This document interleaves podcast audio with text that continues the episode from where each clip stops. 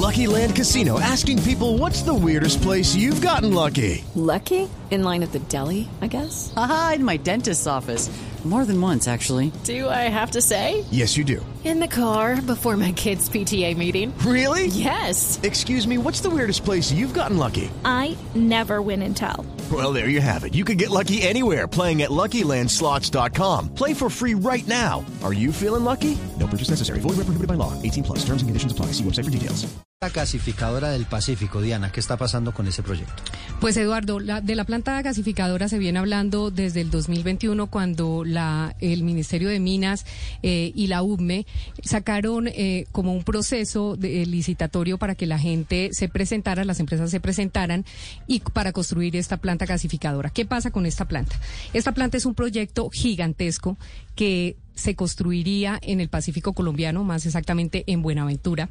Eh, es una planta que costaría, le costaría a los colombianos mm, alrededor de 3 billones de pesos.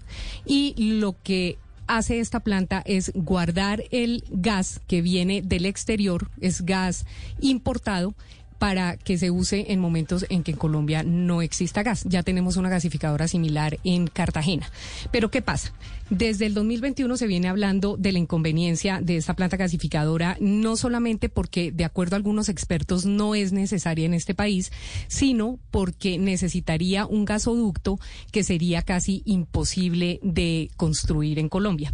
Eh, lo que dicen los expertos es que de pronto el gobierno nacional estaría usando algunas cifras demoledoras sobre la cantidad de gas eh, disponible que tenemos en nuestro país y el tiempo que lo tenemos disponible y por lo mismo habla de la necesidad de construir esta planta gasificadora. Eh, el actual gobierno busca dejar avanzado este proceso. Como le digo, costaría más de 800 millones de dólares, más de 3 billones de pesos. Y a esto súmele que eh, no se puede hacer el gasoducto y tendría que transportarse el gas en camiones. Esto significaría 1.8 billones de pesos, alrededor de 1.8 billones de pesos más, lo que aproximaría los costos de esta planta en realidad a 5 billones de pesos. Entonces, Diana, si le estoy entendiendo bien, esto es una planta gasificadora que lo que hace es almacenar el gas que importamos, pero el gran problema que están eh, eh, analizando los expertos es que no hay cómo llevar ese gas a las diferentes regiones del país. No habría cómo llevarlo. Lo que dicen, lo que dicen los expertos es que definitivamente construir un gasoducto que iría eh, en, en Colombia, básicamente desde Buenaventura hasta Yumbo, pues sería casi que difícil de construir. Primero, porque hay inconvenientes, porque por ese tramo hay comunidades indígenas que no se levantarían de ahí. Y segundo, porque geológicamente es casi que imposible, de acuerdo a algunos expertos. Sin embargo, el gobierno nacional le apuesta a que sí se pueda y en unos años podamos tenerlo. Y lo que ellos apuestan también es que esta planta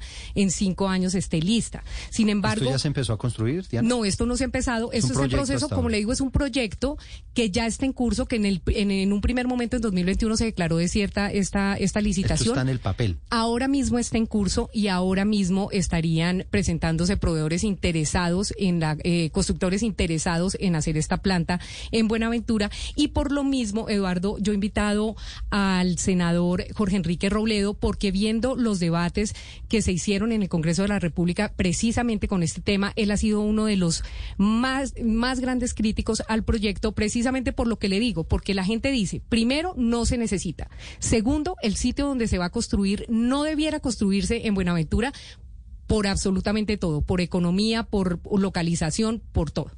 Y tercero, eh, lo que dicen es, nos vamos a endeudar porque esta planta será pagada por tarifa la pagaríamos los usuarios, la pagarían las industrias y la pagaría el Estado por los próximos 15 años por tarifa. Eh, senador Robledo, buenos días, gracias por estar en Blue. Muchas gracias por su llamada, un saludo a sus oyentes. Senador, vuelve a jugar el tema eh, de, esta planta gasificadora del Pacífico y lo hemos llamado básicamente porque viendo los debates vimos su argumentación sobre la inconveniencia de la construcción de esta planta y cuando uno ve el proyecto y uno recibe de varios expertos en gas, eh, muchos de ellos eh, empresas privadas, claro está que pues ven inconveniente la entrada de una planta básicamente porque es para manejar gas que viene del exterior y dicen, oigas, y el gas que tenemos acá, ¿qué? Y el gas que tenemos acá nos alcanza, dicen los expertos, hasta 2030. Sin embargo, el gobierno nacional dice que solamente tenemos gas por siete años eh, máximo.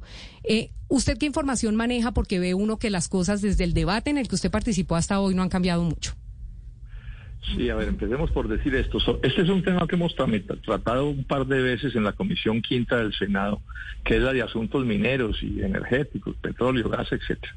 Y ha caído muy mal. La verdad es que ha habido casi un consenso en contra de esa, de esa, de esa planta, entre otras cosas, porque, porque han intentado engañar a la Comisión Quinta. Y estuvo el viceministro de Minas. La primera vez que estuvo, nos habló de esa planta con gasoducto de, que comunicara a Buenaventura con Cali. Y, ya en ese momento estaba claro que ese gasoducto no se iba a construir y que el transporte iba a ser con camiones, cosa que hace empeora las circunstancias de esa planta muchísimo. Entonces, cuando a uno el gobierno nacional le oculta la información, pues ya uno dice, pero ¿en qué país estamos? Y se la oculta a la Comisión del Senado de Asuntos Minero Energéticos. Es uno de los, en otro país del mundo eso hubiera sido un escándalo que tumba al viceministro. Aquí no pasó nada. Bueno, eh, esa es una primera cosa que quiero señalar, porque aquí hay una discusión sobre la información. Entonces el gobierno dice que la planta hay que montarla porque no hay gas en Colombia para el futuro. Pero lo cierto es que Colombia ha sido básicamente autosuficiente en gas toda la vida y muchísimos especialistas dicen que sí hay gas. Entonces aquí tenemos un debate entre el gobierno que dice, hay que hacer la planta porque no hay gas hacia el futuro, pero muchos especialistas dicen que sí hay gas hacia el futuro. Y aquí hay un problema de intereses que hay que mencionar de manera clarísima. Si ese gasoducto se construye, es para favorecer principalmente el gas norteamericano que ustedes saben que Estados Unidos está produciendo mucho gas, no saben qué hacer con él, y entonces esto se volvería como una válvula de escape para las, transnacionales norteamericanas vender gas en Colombia. Pero eso tendría esa carambola, que ahí sí que se mataría la exploración y la, y la explotación de gas en Colombia. O sea que Colombia con esa planta podría terminar pasando de ser un país básicamente autosuficiente en gas y en petróleo y empezar a convertirse en un país dependiente en materia grave de las importaciones. Esto ya es un hecho gravísimo y como los intereses que se mueven son tantos. Entonces yo aquí tengo muchísimas preocupaciones y las tenemos muchos, que es lo que se mueve detrás de esto. Pero además agreguemos una cosa. En este gobierno ocurrió una cosa nueva que la opinión pública casi no conoce y sería bueno que ustedes lo investigaran. Se firmó entre el gobierno de, de, de, Iván Duque y el, y el, y el gobierno norteamericano, no como un acuerdo, digamos, de relaciones exteriores, una política de hidrocarburos y de gas digamos, de asociación con los intereses norteamericanos, eh, revolviendo además negocios financieros. O sea, que aquí hay grandes poderes moviéndose para que esa planta se haga, así no sea la conveniencia de Colombia. O sea, Estados Unidos está en lo de ellos, las nacionales están en lo de ellos. Aquí no nos pueden seguir el cuento de que todo el mundo, nadie sabe. A mí me parece más grave que el gobierno unos inconvenientes de comunicación. cuando hay tantas dudas, cierto, tantas cosas negativas que pueden terminar sucediendo con esa planta y cuando han ocultado la información. El solo hecho de que eso se haya transportado por camiones encarece muchísimo, pero además esto tiene otra advertencia. Ese es un diseño, un negocio de grandes utilidades para el que monte la regasificadora y todo eso va a ir a la tarifa o sea, todo este mal negocio yendo a la tarifa, dando considerables el consumo de gas para los colombianos, consumo para lo que sea, industrial o, de, familiar o lo que sea. Entonces, eh, es inaceptable lo que quieren, lo que quieren hacer, que sigan presionando en esa misma dirección, cuando, repito, son muchos los argumentos que se han esgrimido en contra de lo que está sucediendo. Estoy hablando de argumentos de especialistas, de gente que sabe de este asunto.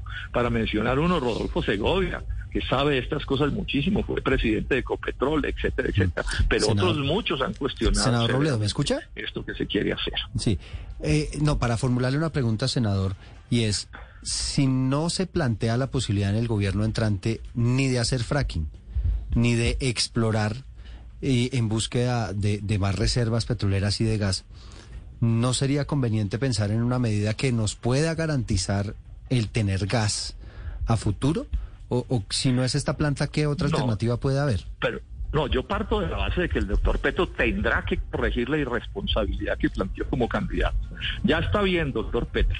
Ya ganó sus elecciones y su presidencia de la República. No siga insistiendo en ese absurdo de parar la explotación y la explotación petrolera o de hidrocarburos mejor porque eso incluye más. Por favor, no insista más en ese disparar que finalmente favoreces a las transnacionales y contrario al interés nacional. Y no aquí eso el doctor Petro con cuentos ambientalistas, porque esto es una farsa. La parte ambientalista de la propuesta del doctor Petro no resiste ni un minuto de análisis. Entonces yo espero que no se estén juntando las dos cosas y que termine el doctor Petro coincidiendo con el doctor Duque en el negocio de la regasificadora. Eso lo digo con toda tranquilidad, con las. Sí. Lamentablemente, senador, lo, lo estoy perdiendo. Senador. Ah, no, no, lamentablemente perdimos la comunicación, Diana, con el, senador, eh, el senador Jorge Enrique Robledo, algunas dificultades con la comunicación, pero entiendo que hay respuesta pues a estas preocupaciones que, que tiene el país con respecto a la construcción de esta planta gasificadora y su conveniencia. Sí, precisamente, Eduardo, se encuentra en la línea el doctor Cristian Jaramillo. Él es el director de la UME, la Unidad de Planeación Mineroenergética del país. Doctor Jaramillo, buenos días, bienvenido a Blue. Muy buenos días, saludos a todos los que están en la mesa y a los oyentes.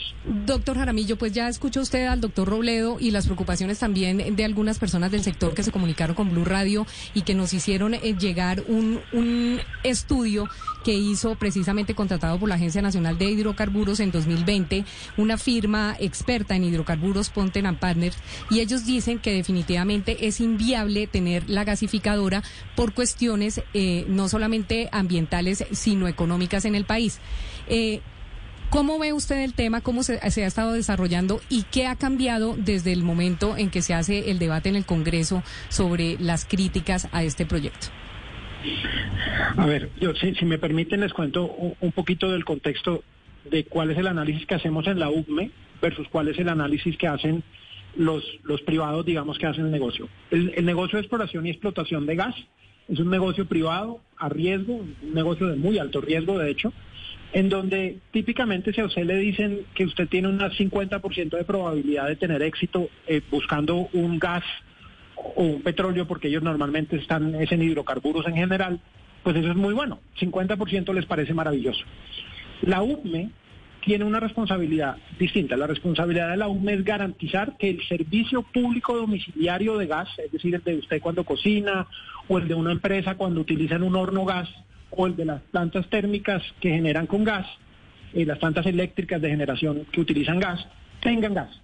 O sea, aquí el mandato es distinto. Usted tiene que tener una seguridad, una garantía de que va a haber el gas que se necesita para el servicio público domiciliario para no tener lo que racionar. En ese mundo, 50% de probabilidad no es aceptable. ¿Sí? Que a mí me digan que hay un 50% de probabilidad de éxito, lo que quiere decir es que hay un 50% de probabilidad de que no hay. Entonces la UBME hace este análisis de cuáles son las fuentes que tenemos en el radar de posible gas para los próximos años. Digamos, hacemos un escenario de 20, pero el punto crítico está entre el año 6 y el año 10 a partir de hoy. Y en ese análisis no tenemos la suficiente certeza de que se vaya a materializar nueva producción de gas nacional o gas nacional offshore o fracking y estamos viendo entonces que tenemos un déficit anticipable con alguna probabilidad que no nos deja tranquilos.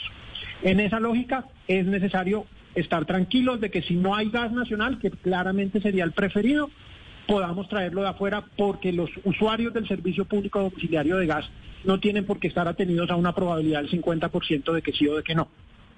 Esa es la diferencia en perspectiva. Ahora, la planta en dónde es una respuesta a una pregunta distinta. Cuando uno ve el sistema de gas colombiano, el sistema es lineal, es decir, es un sistema que tiene tubos que sube como desde Bolívar, llega hasta La Guajira y después vuelve y baja por todo el país y llega hasta Cali. Es como una línea recta más o menos, como un bastón, digamos. Y cuando uno ve eso, se da cuenta que el gas que ha habido históricamente está como en la parte alta del bastón y la gente del sur del país le toca pasear el gas por todo ese tubo y llegar allá con un costo bastante elevado. Pero además de eso, que si usted tuviera la posibilidad de decidir en dónde le gustaría que apareciera nuevo gas, lo lógico es que lo haga en la parte de abajo, porque así si se le daña el tubo en la mitad, pues usted de todas formas puede llegarle con gas por el otro lado. Eso nos ha pasado recientemente. Eh, tuvimos dos eventos el año pasado, en el 21, en los cuales estuvimos en riesgo de racionamiento porque se dañaba un pedazo de tubo y un pedazo del país no tenía manera de hacerle llegar gas. Entonces esa es la razón por la cual se pone en el sur y la razón por la cual sentimos que hay necesidad de poner esto y los cálculos dicen que tenemos una probabilidad no despreciable de que nos falte gas a la vuelta de unos seis años. Doctor Jaramillo, ¿por qué es más barato construir una planta gasificadora de gas, traer el gas, guardarlo ahí durante no sabemos cuánto tiempo, que importarlo pues cuando el país lo necesite? La, pues la planta sería para importarlo, digamos. La alternativa que, que de hecho es la que nos gustaría que se materializara es que hubiera gas nacional a un precio que fuera, que terminara siendo para los usuarios eh, por lo menos comparable con el del gas importado. Entonces, a ver, el mundo ideal es uno en que nosotros o encontramos más gas y lo producimos. Esto es un punto importante. No es solo que esté enterrado en la tierra, ¿sí? es que sea económicamente viable sacarlo y que haya la infraestructura para, para físicamente sacarlo y ponerlo y transportarlo. Eh, lo ideal sería eso. Y lo que estamos viendo, eso depende, eso depende de cuál es la dinámica de exploración, de explotación y cuáles son los costos de sacar ese gas. En Colombia, ¿qué alternativas vemos en el corto plazo? Hay la posibilidad de un gas adicional en el Piedemonte Llanero, hay una posibilidad de un gas adicional en la, en, en la zona de Sucre y Córdoba, y hay otras posibilidades de gas, y ese sería gas digamos que se saca como siempre se ha sacado el gas, con, Sí, con técnicas pero, normales. pero, doctor Jaramillo, al margen, digamos, de, de lo que pueda ocurrir en nuestro país, que usted tiene razón, digamos, ahí hay un escenario de, de mucha incertidumbre, hablemos del proyecto, es decir, eh, construir o no construir la planta, que es el dilema en el que estamos. Le, le preguntaba yo, ¿por qué es más barato construir la planta, comprar gas y almacenar, eh, almacenar ese gas que importar gas en el momento en el que nosotros ya tengamos escasez de gas en Colombia? A ver, cuando uno, lo primero es que uno necesita hacer esta Okay, round two. Name something that's not boring. A laundry? Ooh, a book club. Computer solitaire, huh? Ah, sorry, we were looking for Chumba Casino. That's right. ChumbaCasino.com has over 100 casino style games. Join today and play for free for your chance to redeem some serious prizes. ChumbaCasino.com. No purchase necessary. Where prohibited by law. 18 plus terms and conditions apply. See website for details. construcción con tiempo. Entonces, esa es la razón por la cual lo hacemos hoy. A muy corto plazo, si usted esperara que ya estamos encima de un racionamiento de gas, estamos hablando de unos costos altísimos, muy y es muy probable que en ese momento no lográramos conseguir físicamente el gas. O sea, necesitamos hacerlo ya. Lo segundo es, eh, es más barato tener garantizado que usted va a poderlo traer importado que las alternativas que estamos viendo hoy en el país que, razonablemente podrían cubrir las necesidades que tenemos, que son offshore, fracking, que, digamos podría ser económicamente viable, pero que tiene una discusión muy grande alrededor, y el offshore probablemente sería muchísimo más costoso que traer el gas internacional. Eh, y la última razón por la cual sería más barato es por la ubicación.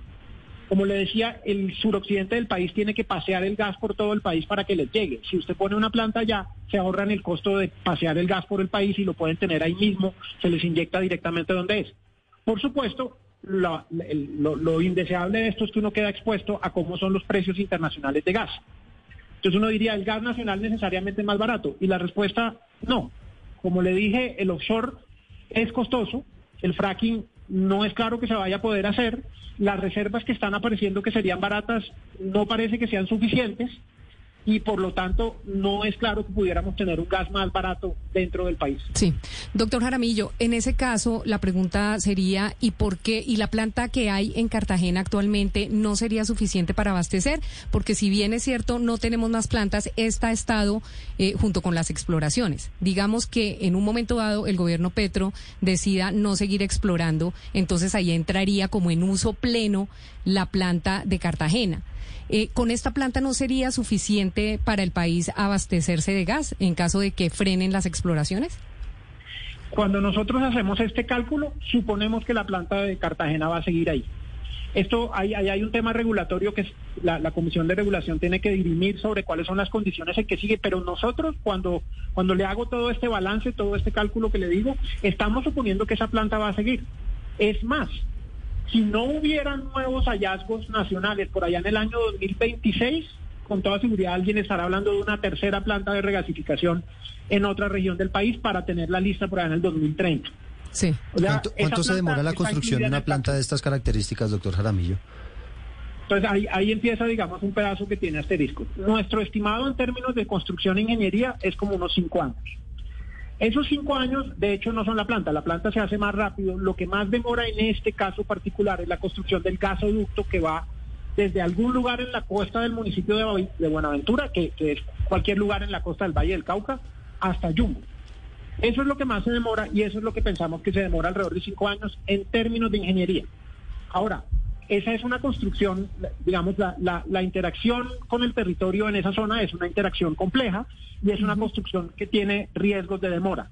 Pero nuestro estimado es que se puede hacer en unos cinco años. Ok, doctor Jaramillo, y ahí es de pronto la, la, como la nuez del asunto, y es que muchos expertos dicen, ese gasoducto no se va a construir nunca en Colombia. En el Pacífico, como usted dice, es complejo construir, aunque uno pensaría y uno diría, el desarrollo del Pacífico tiene que llegar en algún momento. El momento de probar con una planta gasificadora es difícil por costos y, por absolutamente todo, por territorio, por geología, por todo. La, tanto la DIMAR como la Contraloría han hecho algunas observaciones al respecto, no solamente del gasoducto, sino de la planta. Pero yo le quiero preguntar, como sabemos que es difícil, como muy seguramente no se va a poder construir el gasoducto y como se van a subir los costos porque se va a tener que trasladar este, transportar este gas en, en carrotanques, eh, esto aumentaría los costos. ¿No se convertiría la planta en un elefante blanco? A ver, entonces ahí como dijo como cuatro cosas que vale la pena precisar. Voy a empezar por la última. Esto no va a tocar transportarlo por, por, por carrotanques. Eh, el mecanismo, o sea, la, la planta, el proyecto tiene pensado que si por cualquier motivo se demora, mientras dure la demora, puedan buscar una manera alternativa de proveer el servicio de llevar gas sin costo adicional para los colombianos. ¿Qué sería cuál? Eso es uno que se llama, que probablemente sería o bien sea con una, con lo que llaman microregasificadoras, que es una tecnología que no alcanza a dar el tamaño necesario, pero que existe, y transportar LNG hasta Jumbo. Eso sería por un tiempo limitado, de hecho está limitada la posibilidad de ese atraso, eh, pero es una manera de decir, mire, si usted tiene un atraso limitado, usted puede empezar a prestar el servicio por su cuenta de riesgo, por su costo, sin que a los colombianos le cueste más. Eso se llama un anillo de seguridad y es una cosa común en los proyectos de ese estilo, también se hace en el sector eléctrico. Eh, pero no costaría más para los colombianos y es solamente por un tiempo limitado si hay un atraso en la construcción por el motivo que fuere. La segunda cosa tiene que ver con esto. Eh, la planta efectivamente es costosa, pero precisamente los cálculos nos dan que es menos costoso que las alternativas. Entonces, en ese sentido, uno lo que vería en promedio para los colombianos es que eh, lo que se, lo que hay que pagar de adicional por la planta se ve más que compensado por las disminuciones de costos en transporte eventualmente del gas, porque como les decía, el gas hay que pasearlo muchísimo por el territorio nacional. Sí. ¿Y cuál- Eh, cuáles son las ¿por qué en el- alternativas, doctor Jaramillo? ¿Cuánto valen las alternativas? A ver, las alternativas que habrían sería posiblemente poner una planta en otra parte por allá arriba en la costa, con lo cual usted tendría que transportar el gas igualmente hacia, hacia el sur del país. Ese costo es un costo importante, son alrededor de 6 dólares en tarifa de transporte, eh, que supera con mucho lo que costaría la planta en sí misma.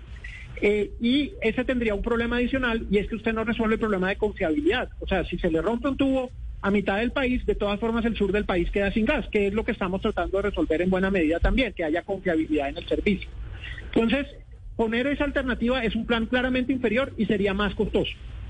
Las otras alternativas están fuera de nuestra capacidad de gestión, que es que el fracking se permita o que el offshore resulte ser más rentable de lo que están anticipando en este momento que sea, o que aparezcan más expectativas reales de producción de gas nacional. Eh, y esas no, sencillamente las mismas empresas que le dicen, oiga, yo veo una buena probabilidad, cuando declaran la producción esperada a la NH, le dicen, no, pero, pero, pero no le tengo tanta probabilidad, no estoy tan seguro como, como es, y entonces no la declaran en su, en su proyección de producción, que es una declaración de las empresas. Ahora, no es que estén siendo falsas, es que ellas dicen, para mí 50% de probabilidad, buenísimo, yo anticipo que nos va a ir bien y aquí hay bastante gas. Y nosotros le decimos, pero a mí 50% de probabilidad de que no haya gas no es suficientemente bueno para el servicio público domiciliario. Hasta que tengamos más tranquilidad, pues el plan es este. Doctor Jaramillo, ¿y cuánto calculan ustedes que nos queda de gas? A ver, aquí esa es una respuesta y esa es una pregunta bien interesante para el público. Una cosa, el gas, ¿cuánto gas se proyecta que se va a producir? Depende de tres cosas. Una es cuánto gas tiene usted enterrado. Colombia tiene enterrado muchísimo gas, muchísimo, para muchos años. Ahora, la segunda pregunta, que es cuando ya empieza uno a decidir cuánto es la producción esperada, es cuánto de eso es económicamente viable, es decir, cuánto no vale un costo absurdísimo sacarlo. Y ahí ya tenemos un problema más grave, y es que lo que es económicamente viable hoy en día da para siete años, creo que subió hace poquito a ocho años de reservas. Eso no quiere decir que usted durante siete años tiene todo. Eso, eso realmente empieza a declinar la producción y realmente eso le alcanza como para 10 años, pero a partir por ahí del año 6 ya no le alcanza para cubrir lo que usted pide todos los años. Eh, pero si usted lo volviera todo y lo sacara todo de un solo golpe, le daría para 7 años. Finalmente, lo que usted puede sacar depende también de, las, de la infraestructura que haya construido, porque usted puede decir este gas es económicamente viable, pero no he construido el pozo, no he no lo he encontrado, no he encontrado el lugar exactamente en que está y no tengo el tubo para transportarlo. Y eso también entra en la decisión de cuánto gas tenemos, sobre todo para mediano plazo. Entonces, la versión hoy en día es económicamente viable. Las mismas empresas han declarado que tenemos siete años de reservas, pero con eso y a la luz de la infraestructura que tenemos, lo que vemos es que a partir del año 2026 empezamos a tener un déficit en lo que pide el mercado nacional para el servicio público domiciliario de, de combustible. Señor Jaramillo, volviendo al gasoducto que usted dice se demora cinco años en construir, yo quisiera saber si ustedes han hecho el cálculo de por cuántos consejos comunitarios atravesaría este gasoducto y cuántas consultas previas tendrían que hacer. Ese cálculo en este momento precisamente estamos poniendo un estudio en terreno que produce esa información de manera indicativa para que los privados que se presenten tengan en el radar el orden de magnitud de esto. Ahora, como les, como les han dicho, tanto el senador como, como creo yo que el público lo tiene claro, esta es una zona conocida. Es decir, aquí no, no es que ellos no sepan a lo que vienen y parte de nuestro ejercicio es poner de presente que efectivamente es una zona cuya gestión presenta ciertos retos. Em, entonces no tenemos en este momento la cifra exacta y aunque la tuviéramos no es la cifra definitiva. El que se gane la convocatoria es el que está llamado a hacer el ejercicio en detalle de determinar con quién se debe hacer consultas, si hay que hacer consultas, y de la misma manera que debe cumplir con todos los requisitos de licenciamiento que le exige la ley. Eh, y es en ese momento que lo tendrá. Sin embargo, nosotros tenemos un ejercicio que se llama alertas tempranas, es el nombre que le damos aquí, en que ponemos una información indicativa eh, y está a disposición del, público. Yo quiero que hacer una anotación, y es que tienen razón los que le dicen hacer ese tubo es un, ejercicio retador. Y, y el argumento es entonces, entonces no. Entonces busquemos una opción que es más cara para los colombianos, pero que es más fácil para los privados. Y aquí sí hay una, reflexión que hay que hacer y es, nosotros tenemos una visión de que hay que desarrollar hacia el Pacífico. Es un desarrollo que debe estar armonizado con la con lo que el territorio en el Pacífico quiere para su región, eso es importantísimo, pero sí tenemos que mirar hacia allá y como Estado es muy difícil salir a decir, mire, el lugar ideal para la planta sería aquí, el lugar ideal para el sistema sería aquí, el lugar ideal para lo que los colombianos pagan sería aquí, pero como es tan difícil ir al Pacífico, mejor no. Eso no tiene ninguna presentación, somos el Estado. Sí. Tenemos que hacer el impulso de desarrollo y la cuestión es, entonces ponemos a que el privado nos diga, venga, en un proceso competitivo, llega y nos dice, esto es lo que pensamos nosotros que costaría hacer el proyecto.